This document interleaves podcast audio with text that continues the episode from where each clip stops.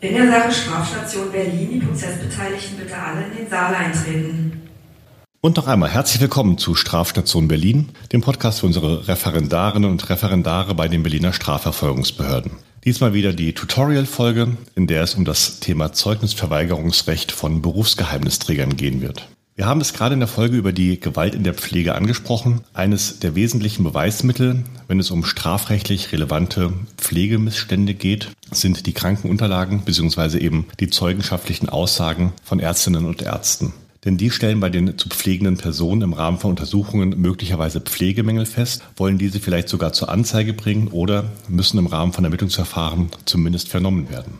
Grundsätzlich deshalb erstmal die Unterscheidung. Wir haben im Kern zwei Arten von Zeugnisverweigerungsrechten, nämlich einmal Paragraph 52 StPO, die Zeugnisverweigerungsrechte der Angehörigen, und Paragraph 53 StPO, die Zeugnisverweigerungsrechte der Berufsgeheimnisträger. Und um auch das zur Abgrenzung bei dieser Gelegenheit gleich noch einmal in Erinnerung zu bringen, Paragraph 55 StPO, das Recht von Zeuginnen und Zeugen, keine sich selbst belastenden Angaben machen zu müssen, ist kein Zeugnisverweigerungsrecht, sondern ein Auskunftsverweigerungsrecht. Der Unterschied besteht darin, dass man als Zeugnisverweigerungsberechtigte Person ganz grundsätzlich berechtigt ist, keinerlei Angaben zu machen. Beim Auskunftsverweigerungsrecht bleibt man hingegen grundsätzlich verpflichtet, zeugenschaftliche Angaben zu machen und nur die Beantwortung einzelner Fragen, durch deren wahrheitsgemäße Beantwortung man sich selbst der Gefahr der Strafverfolgung aussetzen würde, kann man verweigern.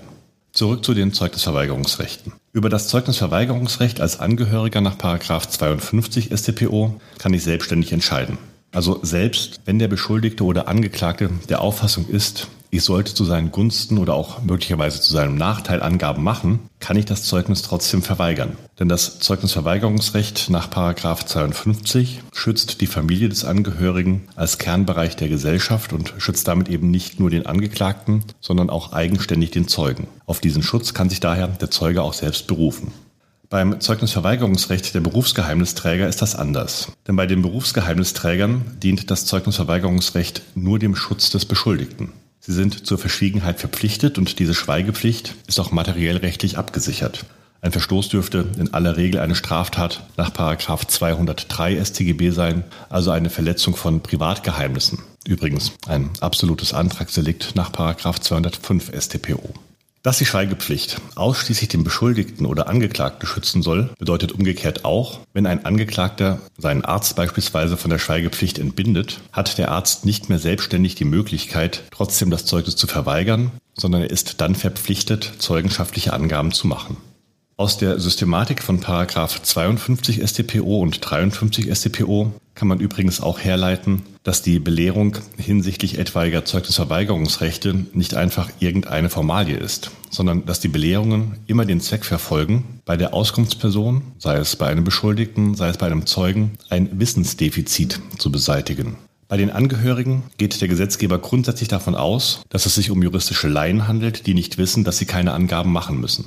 Deshalb konstituiert er in 52 Absatz 3 StPO ausdrücklich das Erfordernis, die Zeugen auch hinsichtlich ihres Zeugnisverweigerungsrechts zu belehren. In den Fällen von 53 StPO, also bei den Berufsgeheimnisträgern, geht der Gesetzgeber hingegen davon aus, dass diese als Arzt, als Pfarrer, als Rechtsanwalt, als Psychotherapeut und so weiter durchaus wissen, dass sie ein Zeugnisverweigerungsrecht haben und zur Verschwiegenheit verpflichtet sind. Und insofern sieht 53 StPO eben gerade keine Belehrung hinsichtlich eines Zeugnisverweigerungsrechts vor. Denn die wäre überflüssig, da bei diesen Zeugen das angebliche Wissensdefizit eben gerade nicht besteht. Also, als Zeugnisverweigerungsberechtigter nach 53 StPO bin ich so lange verschwiegenheitsverpflichtet und Zeugnisverweigerungsberechtigt, solange ich nicht von der Schweigepflicht entbunden bin. Umgekehrt, sobald ich von der Schweigepflicht entbunden bin, bin ich verpflichtet, wie jeder andere Zeuge auch Angaben zu machen und die Fragen des Gerichts und der Strafverfolgungsbehörden zu beantworten. Klausurrelevant sind dabei auch Konstellationen, in denen beispielsweise ein Arzt von der Schweigepflicht entbunden wird, dann Angaben macht und anschließend vom Beschuldigten die Schweigerechtsentbindung widerrufen wird, was durchaus möglich und zulässig ist. Hier ist dann zu problematisieren, ob die von dem Arzt zuvor gemachten Angaben trotzdem verwertet werden können. Wichtig zu wissen ist bei 53 StPO auch, dass sich das Zeugnisverweigerungsrecht natürlich aus der beruflichen Funktion heraus ergibt und nicht einfach aufgrund des Umstandes, dass jemand eine bestimmte Ausbildung oder ein bestimmtes Studium absolviert hat. Das Zeugnisverweigerungsrecht besteht daher nur hinsichtlich dessen, was den Berufsgeheimnisträgern in ihrer Eigenschaft anvertraut worden oder bekannt geworden ist. Anvertraut werden bedeutet, dass im Rahmen eines Mandatsverhältnisses tatsächlich die Informationen übermittelt werden, also im Rahmen der Konsultation. Bekannt geworden ist die Kenntniserlangung aus anderen Quellen oder auch außerhalb des Schutzbereichs der Konsultation, aber eben trotzdem im Zusammenhang mit dem Mandatsverhältnis im weiteren Sinne. Das wird man auch in der Klausur entsprechend in den einzelnen Fällen subsumieren müssen. Schließlich der dritte Aspekt, der bei den Berufsgeheimnisträgern eine Rolle spielen kann. Wie immer könnte man als engagierter Strafverfolger nach Wegen suchen, deren Zeugnisverweigerungsrecht zu umgehen und auf andere Art und Weise doch noch an die Informationen zu kommen. Man könnte also beispielsweise einfach, wenn der Arzt schon keine Angaben macht, auf die Idee kommen, die Patientenakte zu beschlagnahmen und die dann einfach selbst auszuwerten. Man könnte auch auf die Idee kommen, dass man, wenn man schon den Arzt nicht befragen kann, dann die Arzthelferin befragt, die möglicherweise auch bei den Eingriffen dabei war und die Krankenakte inhaltlich kennt und so weiter. Damit diese Hintertüren nicht genutzt werden können, strahlen die Zeugnisverweigerungsrechte nach 53 StPO aus. Erstmal gibt es den 53a StPO, das Zeugnisverweigerungsrecht der mitwirkenden Personen. Da sind sie also, die Arzthelferinnen, Rechtsanwaltsfachangestellten und so weiter, die eben genauso wie der eigentliche Berufsgeheimnisträger schweigeverpflichtet sind. Und auch hier wieder die umgekehrte Konstellation. Wenn der Berufsgeheimnisträger selbst von der Schweigepflicht entbunden und damit aussageverpflichtet ist, ist damit auch automatisch der Berufsgeheimnisträger Helfer nach 53a von der Schweigepflicht entbunden und ebenfalls auskunftsverpflichtet. Und die ausstrahlende Wirkung gilt auch hinsichtlich zum Beispiel der Beschlagnahme der Krankenakte. Aus 97 StPO ergibt sich, dass die Unterlagen, die sich im Gewahrsam einer zeugnisverweigerungsberechtigten Person befinden, mit einem Beschlagnahmeverbot belegt sind. Es existiert in diesem Fall ein unmittelbares Beweismittelverbot und umgekehrt auch hier wieder liegt eine Schweigepflichtsentbindung vor, ist damit auch das Beschlagnahmeverbot nicht mehr gegeben und die entsprechenden Krankenunterlagen können beschlagnahmt werden. Problematisch in den Fällen gerade der Gewalt in der Pflege ist die Frage, wer ist überhaupt berechtigt, diese Schweigepflichtsentbindung zu erteilen.